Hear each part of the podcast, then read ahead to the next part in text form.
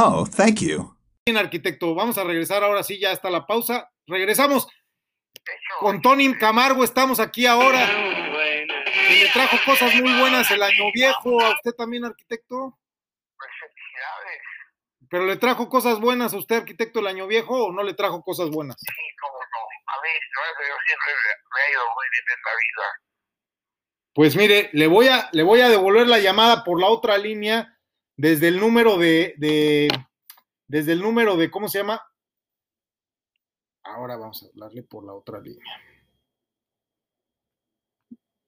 Por la otra línea le vamos a hablar al arquitecto Ciprés porque aquí ya no lo podemos contactar porque ya estamos con un problemita técnico porque se nos están juntando las llamadas y la verdad de las cosas es que necesitaría yo tener aquí cuatro o cinco celulares para poder estar contestando y, y darle gusto Estimado usuario, su llamada no puede ser A la audiencia, como pero- usted la marcó. Verifique su Fíjate, aquí está mal el teléfono y allá estaba bien. Entonces, Jacobo, avísale a Lolita, ¿no? Si nos manda la, la llamada por la por el teléfono rojo, por favor, ¿sí?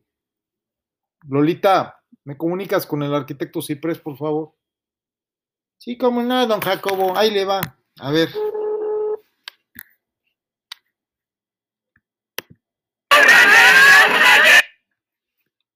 ¿Qué le trajo el año nuevo, arquitecto? ¿Qué le trajo? Bueno, ¿Qué le trajo el año viejo, arquitecto?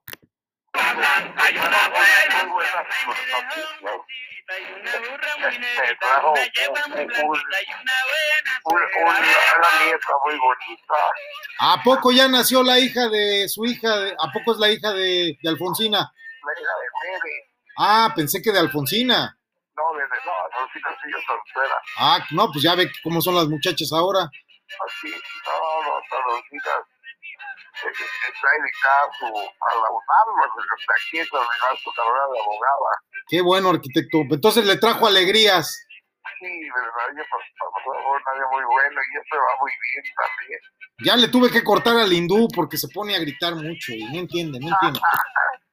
Pero fíjese que ese hindú ahora es el rector de la Universidad UMAS.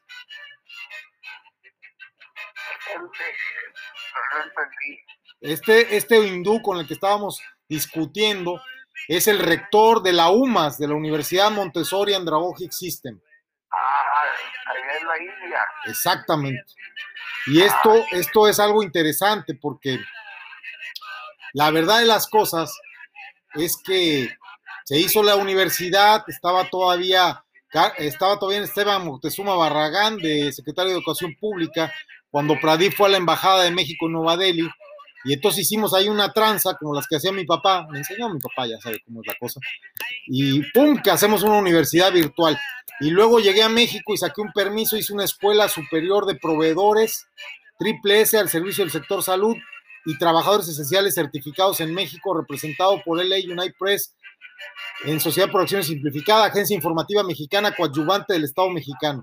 Entonces, con esa escuela me voy a Estados Unidos y saco una licencia de una Superior Superiors School de la iberoamericaespro.org y me dan, el secretario de Estado el 17 de febrero de este año me da la noticia, una verdadera noticia muy buena, una alegría grandísima de que estaba autorizado por el Estado de Texas para la non-profit que ya había autorizado la Organización Mundial de la Salud en Suiza, donde mi amigo Martin Heger fundó la Unidad de Inteligencia Sanitaria, con la que estamos haciendo y con las debidas licencias de la OMS, un curso que se llama Protocolos de Protección a la Productividad en Pandemias.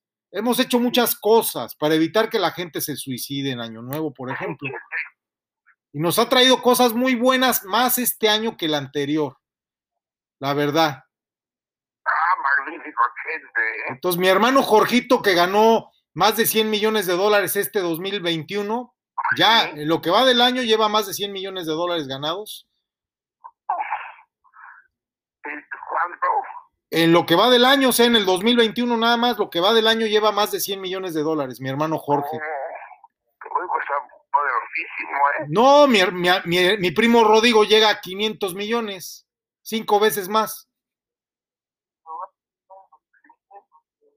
Imagínese. O sea, Rodrigo, Rodrigo ganó desde el, Rodrigo ganó, el hijo de Toño, desde COVID-19 500 millones de dólares facturados al gobierno federal. Sí, sí, sí, Como proveedor, por ejemplo, del ISTE sí. o proveedor también ahora de Birmex, ¿De dónde? de Birmex, de No la-. Laboratorios y Reactivos Mexicanos, Birmex. Ah, ya, ya, ya, sí. Es proveedor de Birmex, entonces llevan facturados más de 500 millones de pesos. ¿Sabe usted cuánto lleva facturado Ebrard por las vacunas? Miles de millones. Sí, hombre, es uno de los hombres más ricos de México, le va a ganar Slim, ¿eh? Pues por lo que veo, sí, lo que, fíjate que pues, ya me he hecho muchos comentarios de ese tipo, ¿eh? Está bien, no hay problema, hay que ponerle una empresa en Panamá para que se la lleve suave y todo tranquilo. Ahora, ¿qué voy a hacer yo, este arquitecto Ciprés, con tanto, con tanto dinero entre mis amigos y mis parientes? ¿Qué puedo yo hacer? Hacer dinero. No, hombre, ¿qué pasó, arquitecto? Eso es de mal gusto, eso es muy aburrido. ¿Qué es lo que, Bueno, qué es lo que espera usted de su ahijado Chente? ¿Que haga dinero? Eso es aburrido. Yo mejor hago mi programa de radio, viajo por el mundo, soy importante, eh, soy libre, soy dueño de mi propio destino. Creo que me divorcio esta semana, eh, no trabajo, no tengo preocupaciones. ¿Y qué cree? Los que tienen, los que tienen millones de dólares, ¿qué es lo que esperan, arquitecto? es cierto, y es lo más difícil, se lo pedí. Las cosas no son lo que parecen, me dijo Jorgito Triste en la última conversación telefónica nuestra que tuvimos. ¿Sabe? Hermano, Sí, sabe, me dijo él, las cosas no son lo que parecen, hermano, me dijo mi hermano. Entonces, ¿cuánto cree que dura la sensación de los millones o de haberse casado con la hija del, del, este, del mijito? Se casó con la hija de, de Terán, el de Agua Prieta. Se casó con Irma Terán, con la diputada federal, se acaba de casar Jorge con ella. ah, se viene fea. Con la amiga de Claudia, la amiga de Claudia Pavlovich. Sí, sí, sí, sí. Se casó con Irma, la hija del mijito, del mijito Terán. Y se casó con, con la hijita. Se casó con el mijito y, y también le dieron a la- le dio por esposa a su hija. ¿Usted sabe, usted sabe a qué organización pertenece el mijito Terán? no, ¿Sabe desde dónde hago yo mi programa como para estar hablando de estas cosas tan delicadas? ¿en dónde, dónde? Desde McAllen, Texas, por supuesto. ¿Y ahorita dónde estás? Ay, ahorita estoy en mi casa, aquí en mi cuarto, en mi cueva, pero estoy, Ah, estoy hablándole ahorita desde Acapulco. Sí vio que es línea de Acapulco, ¿no? Sí, sí, sí. Ahorita estoy en lo que viene siendo, no sé si conoce usted, Mayan Lakes del grupo Mayan Palace. Bueno, de nombre no, no, no lo conozco. En Acapulco Diamante, aquí estoy en la zona Diamante de Acapulco. Ahorita, esta es ¿Cómo no? Esta línea desde la que le estoy llamando desde Acapulco, pero me voy corriendo ahorita mismo rápido, agarro el avión para McAllen y en cuanto sepan que estoy en McAllen agarro para Houston y en cuanto saben que estoy en Houston voy para, para Nueva York y en cuanto saben que estoy en Nueva York me jalo para California y en cuanto saben que estoy en Los Ángeles me voy para Pomona y en cuanto saben que estoy en Pomona me voy para Misión Viejo y en cuanto saben que estoy en Misión Viejo me voy para Phoenix y cuando saben que estoy en Phoenix me voy para Las Guaymas y luego de Guaymas me voy para Hermosillo y de Hermosillo me voy para para Monterrey, de Monterrey para San Pedro y de San Pedro me regreso a McAllen y luego me voy para Panamá y para Chile y para Barcelona y así estoy todo el tiempo feliz, muy alegre. No, pues padrísimo así, Y-. Y la verdad es que no tengo mucho dinero, realmente ya ni siquiera uso dinero, mis cuentas las paga mi esposa, es una muy buena esposa. ¿Y te vas a divorciar? Pues es que me sale más a cuenta. Con todo lo que heredó mi esposa, me conviene más la mitad de todo lo de ella. Ya. Pues es la, la, la, la, la niña que yo conocí. No, es la de. Monterrey. Es la de Monterrey. Ah, no, no, no, no, no. Yo conocí a una chilena. No, esa ya es como la antepenúltima. Ya. ¿Usted cuántas coleccionó en su inventario de amores? Pues eh, tengo cinco, Cinco. cuatro mujeres. Ándale, pues más o menos ahí voy siguiendo tus pasos, Arqui. Sí, sí, que este. Pero no le llegamos al rey Salomón ni a los talones, ¿eh? No, claro que no. Mira, tú sabes muy bien, arquitecto, que, que puedes tener mucho dinero, y sabes que puede ser tremendamente miserable, ¿verdad? Así es. ¿Te acuerdas de Panchito Madáguar, arquitecto? Panchito, ¿qué? ¿Te acuerdas de Panchito Madáguar, de Elías Madáguar Cámara? No, no me acuerdo. Del de Cancún, del que, ven- Ah, ya, ya, ya, ya. del que vendía Yadro y perfumes y se sacó el premio gordo de la lotería, ¿te acuerdas? Sí, ese sí. Ay, mi tío Panchito, ¿en qué estabas pensando, hombre? Para acabar tirado en la banqueta frente al mercado en Cancún, Quintana Roo, muerto, ¿verdad? O suicidio pasivo del alcohólico diagnóstico por brancoaspiración ahogado en sus, en sus penas, ¿verdad? Curadas con. Híjole. Estaba tan borracho cuando lo encontraron muerto que se le olvidó respirar y se murió cuando lo tocaron. Se asustó. En paz descanse, ¿eh? pero yo sigo muy enojado con él, la verdad. Y estaba enojado contigo también, este padrino. Porque te pasas, padrino. Estás viendo que paso las de Caín y no eres para echarme un cable, padrino. Nunca me has ofrecido nada concreto. Siempre me, me tomas el pelo, padrino. Ah, es cierto. ¿eh? Y la alegría, la alegría que, que yo te he dado no tiene precio y la alegría es una ilusión, pero la mía no, la mía es real. Yo siempre te he ayudado, padrino. Y luego de unos años, por ejemplo, Jorgito, si sobrevive, y lo sé, estará de vuelta en la presidencia de la República, Jorgito, muy pronto, ¿eh? Será el presidente de la República, tal vez, porque para eso quiere jugar. Ahora, ya sabes que va para alcalde de Cuernavaca, ¿verdad? No, Jorgito está de diputado federal ahorita, mi hermano, pero va para.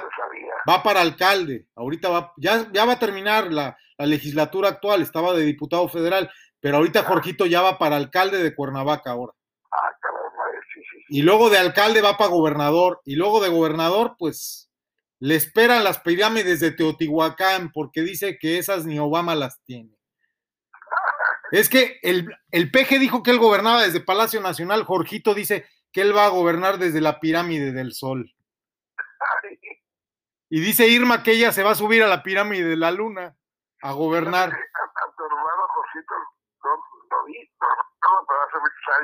¿Cómo le decían? El Tato, el Tato, ¿Cómo? Tato, Tato. Tato, pero también Pe- Perea, ¿te acuerdas de Perea, del, del señor Perea? No, no lo recuerdo. El de la agencia de viajes ATM ahí en Valderas, amigo de mi papá. No, no lo recuerdo. Bueno, este señor le puso otro apodo a Jorgito, le puso Jorgito el bomberito. El bomberito. Sí, porque se orinaba. Es más, Ah, ya, su primera esposa se divorció de él porque se meaba. ya. Entonces decía, no, es que tengo un sueño húmedo. No, no seas cabrón, te estás miando. Pero, ¿para qué hago estas cosas, padrino? A ver, tú imagínate para qué las hago.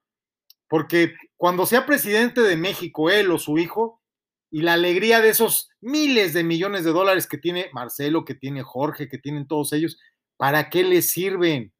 ¿Para qué te sirven tantos cuadros, tanta arte valiosísima que tienes, tantas propiedades, padrino? ¿Para qué te sirven? Tú que eres un hombre que volvió a la vida porque ya te ibas a ir, ¿te acuerdas? ¿Cómo no? Entonces, ¿para qué te ha servido toda esa riqueza, padrino? Dinos, ¿para qué? No sirve para nada. ¿Y por qué no me ayudas? Yo te cargo unos maletas con dinero, vamos a Panamá a depositar. ¿Por qué no me ayudas? yo vivo muy modestamente. Ay, padrino, pero si tienes el puro billete, pero nunca me quieres apoyar. Te pedí que me apoyaras, Yo no, yo no, te, yo te pedí que me apoyaras ahí en Tepoztlán y salió tu socio en discordia y ya no se pudo hacer nada. Nomás me tomaron el pelo, me gasté un dineral y ni siquiera me dijiste, ahí te va algo para que te repongas de los gastos. Nada, padrino, ¿por qué eres así conmigo? ¿Qué es eso? Platícatelo. Ay, padrino, no me estoy quejando, pero mi filosofía de vida a lo mejor ya no te interesa, pero tal vez tú no comprendes, al igual que nuestros radioescuchas, que Jorgito o tú, el arquitecto Ciprés o Don Pepe, ¿verdad? ¿Te acuerdas de Don Pepe? ¿Sí te acuerdas de Don Pepe? Sí, sí. De López Portillo, ¿no? ¿Te acuerdas? La verdad, no, ¿eh? ¿No te acuerdas de José López Portillo? Ah, claro que sí, pues sobrevivo. Bueno, pues ya no te acordabas hace ratito. Ese es el problema, padrino. Luego no te acuerdas. Yo siempre he sido buena gente contigo. ¿Por qué nunca me has querido ayudar? Porque no tengo con qué ayudarte, no por otra cosa. Sí tienes. Tienes, estás equivocado referente a... Yo vivo muy modestamente. Pero pues ayúdame con una de tus propiedades y pongámosla a producir. No me la regales, no me la regales. Préstame. No lo tengo ya. Dame la administración de cualquiera de tus propiedades y yo te represento y te juro que te vas a ir, pero te vas a ir en seco porque vamos a hacer crecer tu, tu, tu inversión. Es que no tengo propiedades más que el departamento donde vivo ahora. ¿Pero qué fue lo que pasó entonces? Pues es la vida, ¿eh? Acuérdate que ahora tengo 83 años. No, padrino, es que... Va viejo, perdiendo va perdiendo todo, ¿eh? Va perdiendo el control porque ya heredaste en vida o se lo regalaste a tu socio. ¿Qué pasó? Pues eh, algunos los vendí. ¿Y por qué no me regalaste algo de la, del dinero que te pagaron cuando lo vendiste? Pues ya se acabó eso. No, hombre, ¿cómo se va a acabar? Me hubieras donado aunque fueran 100 mil pesos, digo 10 mil pesos. 10 mil dólares. No, pues ya, ya, no, ya no tengo eso me ando batallando para conseguir dinero. Mil dolaritos me hubieras donado, pero, pero de boca. Es lo peor de la vida, pero es llegar a México, ¿eh? Oye, padrino, ¿cuántas veces mi papá te donó dinero para el MEM? La verdad. Sí, sí. ¿Y por qué nunca me donaste nada para el M3M o para mi fundación o para mis causas? Hubiera sido justo, pero se te olvidó. Papá y yo fuimos grandes amigos, ¿eh? Pero mi papá fue un gran donador tuyo. Mi papá te donó mucho. De nuestro dinero. La verdad es que no, no me donó, ¿eh? Sí, yo tengo los recibos del MEM. Yo los tengo en el escritorio de Julio, ahí están. Se los dio Isauro. Ahí están los recibos, los tengo firmados por Isauro. No, Isauro era muy pillo. Pero pues iba en tu nombre a pedir donativos. No, pues no, no, no, no y era nuestro dinero. La verdad es que ya, con no tengo ningún contacto. Mira, padrino, la alegría, que es el tema de la charla de hoy en nuestro podcast, con, que es realmente con lo que yo soy muy rico, con mi inteligencia, con mi conocimiento. La alegría es un camino a la sabiduría, ¿sabías? ¿Es un camino a dónde? A la sabiduría. Ah, claro. La alegría no es sinónimo de embriagarse, de enriquecerse, de follar como loco, de estar acá este, haciendo fornicio, fornicando, consiguiendo las mujeres más chichonas, ¿verdad? Como una que otra que más conocido, o jugar bromas, o burlarse de la gente, o estar pidiendo donativos. No es sinónimo de eso la alegría. La alegría es algo más profundo. Es, es la profunda felicidad que viene con el hecho de que utilizamos todo nuestro potencial en la vida.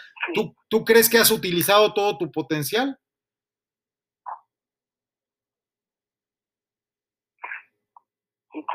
¿Sí has utilizado todo tu potencial? ¿De verdad?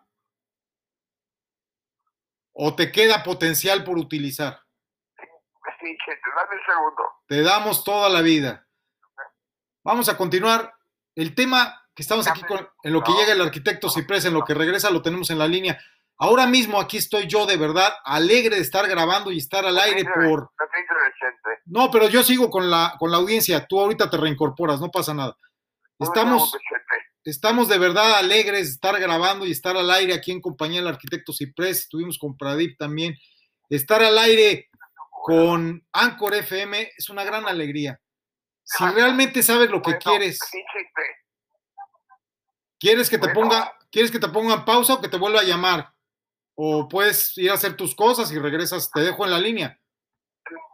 Si quieres nos hablamos en una hora. Te puedo hacer una pregunta porque ya no me queda más programa, me quedan escasos 11 minutos. A estas alturas de la vida, con 83 años de edad, ¿sabes lo que quieres en la vida? Yo sí siempre he sabido lo que quiero en la vida. ¿Y lo tienes? Yo siempre he tenido metas. ¿Y sabes? Metas. ¿Y tienes lo que querías en la vida? La verdad sí, me ha ido muy bien, ¿eh? ¿Tu vida, tu vejez tiene sentido? Sí, claro que tiene sentido. Lo que he aprendido, lo que he vivido, lo que he conocido, la cultura que he adquirido. Si la vejez, no, es, es duro llegar a viejo, pero si llegas a viejo, sin sabiduría estás amolado. ¿Te consideras un hombre sabio? dinero, Estás amolado. ¿Te consideras un hombre sabio? Pues un hombre sabio, eh, eh, ya que llega viejo, tiene que llegar con muchos conocimientos para poder ayudar a los demás. Muy bien. ¿Y tú te consideras un hombre sabio? Pues nunca me he sentido así, pero eh, sí he aprendido mucho de la vida y de los todo he aprendido mucho de los hombres. Sabes que, mujeres. sabes que, sabes que yo tengo hoy tres programas de radio y yo aprendí mucho de ti para hacer programas de radio. Yo sí te considero un hombre sabio. Ah, gracias. Y muy muchos amable. hombres sabios, muchos hombres sabios, jóvenes y viejos, y no tan jóvenes y no tan viejos, te consideramos sabio. Entonces, porque eres una persona que sabía lo que quería en la vida, ¿verdad? Y Siempre lo he sabido y te repito, siempre he tenido metas. Y entonces, gracias a Dios siempre las he cumplido. No son metas muy difíciles, pero ¿esperabas mi llamada el día de hoy? y ¿Esperabas mi llamada el día de hoy? No, no lo esperaba.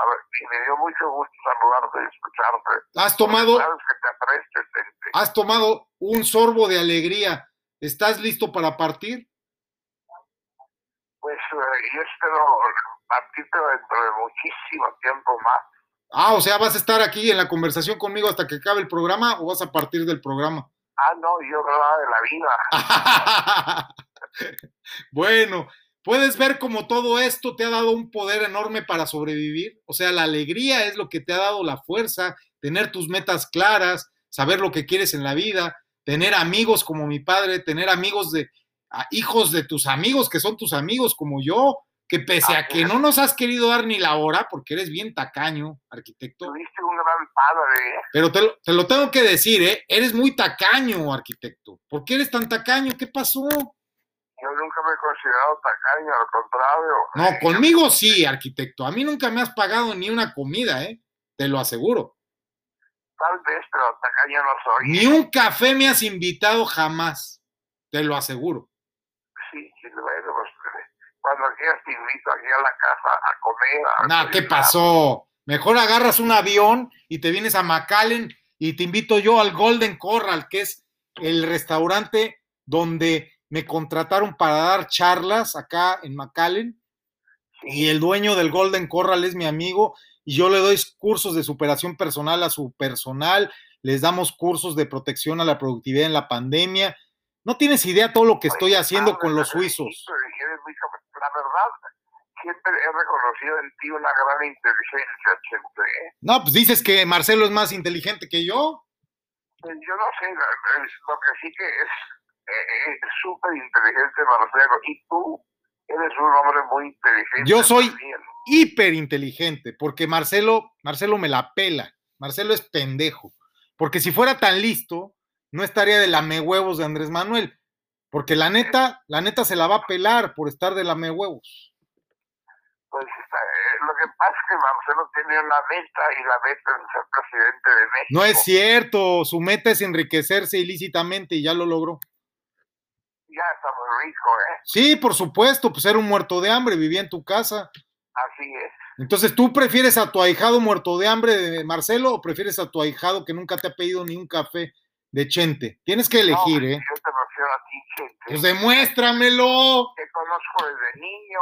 demuéstramelo. Te pongo a prueba, ¿eh? Sí, Chente. Pronto nos veremos en Ciudad de México. Voy a tener allá una conferencia en el Auditorio Ah. Nacional.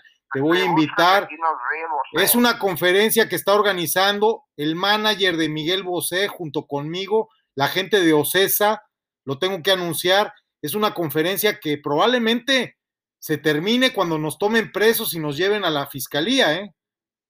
Ah, caramba, ¿eh? Vamos a revelar cosas tremendamente comprometedoras y graves. Probablemente a, a este Miguel Bosé lo quieran deportar cuando diga lo que va a decir en esa conferencia. Ah, caramba, ¿eh? ¿Sabe? Tú sabes que tengo una amistad con Miguel Bosé de hace muchos años, ¿no? No, no lo sabía. Me habías Su- platicado, pero no te había quedado de la amistad. Sí, su mamá era muy amiga de mi papá. Su mamá y mi sabía. papá, su mamá y mi papá se carteaban, inclusive tuvieron ahí un romance. Ah, ya. Entonces, este, pues Miguel conoce, sabe de mí desde que se restablecieron las relaciones diplomáticas con España, que mi papá fue el autor intelectual, tú lo sabes. Sí, sí, lo sabía. Y, y bueno, yo cuando quiero retratar la alegría eufórica, no necesito recordar una película, yo nada más tengo que recordar a mi padre. Mi papá era alegría eufórica, mi papá era megalómano y redento, era una persona con una energía. Mi papá es una película con patas, ¿verdad? Es, era un hombre que de verdad, cuando le pregunté cuál había sido su mejor experiencia, me dijo, cuando, cuando te vi recién nacido, hijo. Eso me dijo mi papá. Imagínate. ¿Y sabes cuántos viajes tuvo mi papá, la riqueza que tuvo mi papá, el poder que tuvo mi papá? Tú lo sabes. Sí, sí, tengo que saber. Y su, su experiencia más grandiosa fue verme a mí recién nacido. ¿Sabes dónde con los, nos conocimos mi papá y yo? Cuando él era secretario de Miguel Ángel Rodríguez. De Miguel Ángel Godínez Bravo, del general diplomado de Estado Mayor, jefe del Estado Mayor Presidencial. Ándale, y tu papá era su secretario. Sí, mi papá era el jefe de la Secretaría Privada, la secretaria de Godínez era la señora Barragán, Así es. porque de hecho Godínez tenía como ocho secretarias y tres secretarios. Mi papá era el jefe de la secretaría. Sí, así es. Ahí, ahí tuve el gusto de conocer a Sí, mi papá decía, yo no soy su secretario, yo soy el jefe de la secretaría, porque tenía 11 secretarios, Godínez, y ocho secretarias y tres secretarios. Ay, ya. Godínez era un hombre muy poderoso, era egresado de la Escuela de las Américas, agente de la CIA, al igual que mi papá. Así es, sí lo sabía. Mi papá y Godínez fueron agentes de la CIA, igual que Arnold Kunzler. Así es. Hay gente que dice que tú también, pero yo no creo. No, yo no, yo ahí sí me, me. Sí, Me no, habían es- acusado mucho de eso, pero no, no. fíjate no, que, no. fíjate que hace poquito me acabo de enterar quién fue el que hizo las bases ideológicas del Mossad y casi me caigo de la cama cuando me enteré. ¿Quién fue? No, impresionante, o sea, pues a mí me, me llamó mucho la atención que el Ministerio Humanorum, junto con Ben Gurión, mi papá está en el acta, ¿eh? Ah. Mi no papá, sabía. no, pues no en balde, yo soy Sayanim, con mucho orgullo, y mi capsa es el rabino Samuel Jaime Stawil, que está ahí en la calle Bosque del Rayo, ahí en, en, en, en la herradura, ahí está el rabino Jaime Stawil, que es un capsa del Mossad, y yo soy Sayanim del Mossad, y lo digo a boca abierta, no me importa. De hecho, en los Estados Unidos, yo fui el primer hombre que entró a los Estados Unidos después de que Trump prohibiera entrar a los Estados Unidos por tierra al que no fuera con pasaporte americano, residencia americana o fuera en un viaje esencial. Yo fui el primero en entrar. Entré el 14 de febrero por tierra por el puente internacional de Hidalgo, Texas, después de haber sido interrogado por ocho agentes federales durante una hora y media. Qué barbaridad, eh. Y cuando salí afuera, el autobús ya se había ido, obviamente, entonces me fui al Whataburger, que está ahí cruzando el puente internacional, ya del lado americano, y en el Whataburger me puse a hacer mi programa de radio, mi curso, otras cositas. Y entonces, ¿qué pasó? Pasó que en ese momento, en ese justo momento, yo supe que me tenía que ir del Whataburger si no quería problemas, ¿eh? Porque ya había hablado demasiado. Y cuando salí, un hombre me hizo plática y me dijo, hombre, no te preocupes, ya vienen por nosotros, yo te llevo hasta el centro de McAllen.